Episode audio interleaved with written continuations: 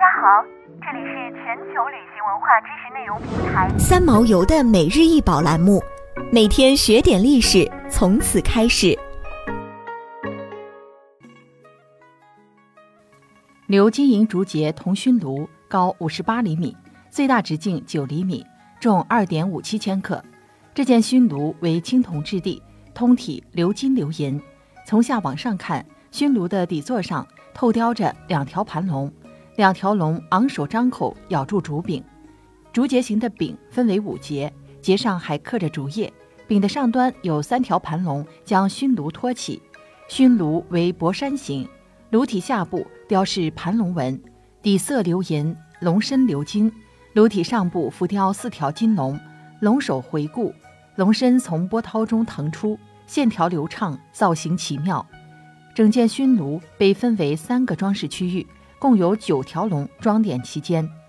这件竹节熏炉由炉体、长柄、底座分柱铆合而成，通体鎏金雾银，精雕细镂，是一件至为罕见的艺术精品。炉盖形似多层山峦，云雾飘渺，再加以金银勾勒，宛如一幅秀美的山景。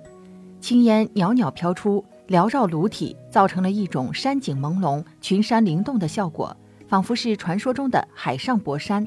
一九八一年，鎏金银竹节铜熏炉在沙溪兴平市茂陵一号无名冢一号从葬坑附近出土，是陕西历史博物馆里十八件国宝级文物之一。据了解，这也是目前发现的唯一一件鎏金银竹节铜熏炉，属于国家一级文物。九在我国古代象征最高数字，是皇权的一种体现。熏炉有九条龙装点其间，炉盖口外侧铭文一周三十五字，内者未央上卧，金黄涂竹节熏炉一具，并重十斤十二两，四年内关造，五年十月书地初三。底座圈足外侧刻铭文三十二字，内者未央上卧，金黄涂竹节熏炉一具，并重十一斤。四年四公造，五年十月书地初四，这说明鎏金银竹节铜熏炉铸于建元四年，由未央宫管理寝卧事宜的官员保管。杨信公主封邑在杨信，在汉武帝刘彻即位后被尊为长公主，因此被称为杨信长公主。她与弟弟汉武帝刘彻关系要好，这件熏炉就是汉武帝赏赐给杨信长公主的贺礼。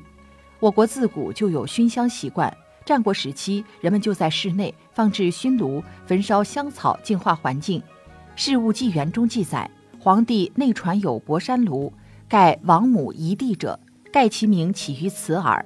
汉晋以来盛用于此。